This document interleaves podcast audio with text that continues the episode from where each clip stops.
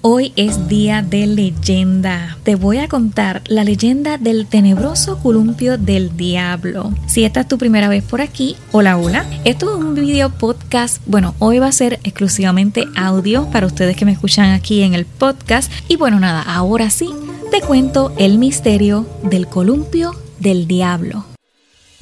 Estás escuchando Cuéntame el Misterio Podcast. Y ahora sí, te cuento el misterio. María y Viviana regresaban a sus casas luego de ir a una fiesta que terminó súper tarde en la noche. Entonces el coche, para colmo, se les descompuso a mitad de camino, por lo que pues les tocaba caminar. ¿Qué remedio? Bueno, sí, no querían meterse en más problemas. Oh, es que no te dije que ellas fueron sin permiso de los papás. Así que imagínate si se enteraban. María le dice a Viviana, a ver si no nos pasa nada por andar aquí solas. Y Viviana le dice, ¿Cómo crees? Si por aquí nunca pasa nadie. Y María le contesta, A mí me preocupa que no has escuchado las cosas que dicen de este lugar. Viviana se asustó al escuchar a su amiga. Por supuesto que sabía lo que decían los que vivían en Tecozautla, porque allí era donde ellas vivían. La zona por la que atravesaban se encontraba muy cerca de la carretera y era temido por todos debido a los fenómenos extraños que ocurrían allí sin ninguna explicación. Siempre se escuchaba todo tipo de ruidos insólitos y escalofriantes. Viviana dice, No te preocupes, eso no son más que rumores. Enseguida llegamos. ella dice esto tratando de convencerse a sí misma de que tenía razón. No tardaron en llegar ante un lugar de colinas y entre estas colinas un columpio colgaba de un árbol. Nada fuera de lo normal, solo que había alguien meciéndose en él. Las muchachas se quedaron pálidas al verlo porque se trataba de un hombre sumamente delgado, con la piel inusualmente pálida y una expresión indiferente en el rostro. Tenía los ojos bien abiertos y se mecía de manera como mecánica o automática. María agarró el brazo de Viviana fuerte de lo asustada que estaba. De pronto, el ser pálido sonríe, pero era tan grande la sonrisa que terminó mostrando todos sus dientes. Una sonrisa que les heló la sangre.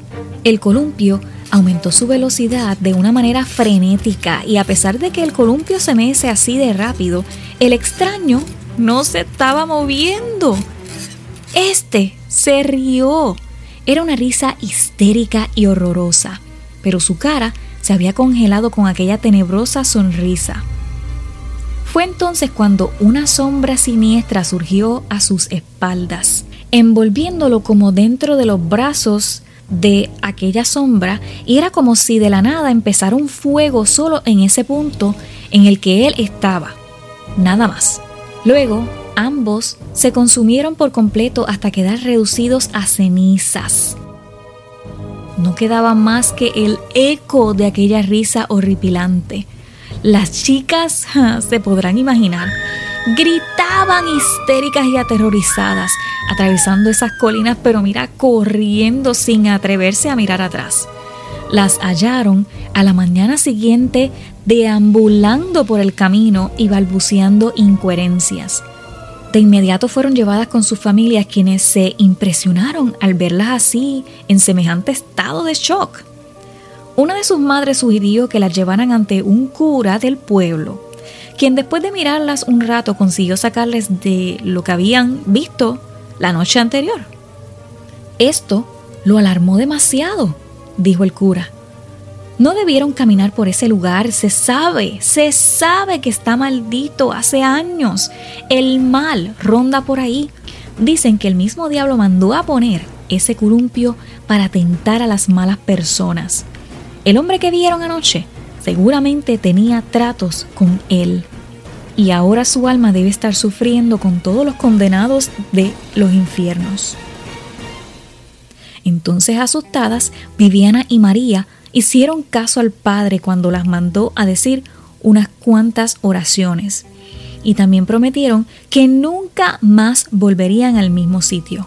Al pasar los años, les contaban esta experiencia a sus hijos y nietos para prevenirlos en caso de que fueran tan rebeldes como ellas. Desde entonces, el columpio aquel es conocido como el columpio del diablo y dicen que el maligno sigue rondando por ahí. Esta leyenda es de Tecozautla, un poblado dentro del estado mexicano de Hidalgo y muy cercano al estado de Querétaro en el que dicen que se puede ver el columpio, aunque como es de esperarse, no muchos se atreven a acercarse a él.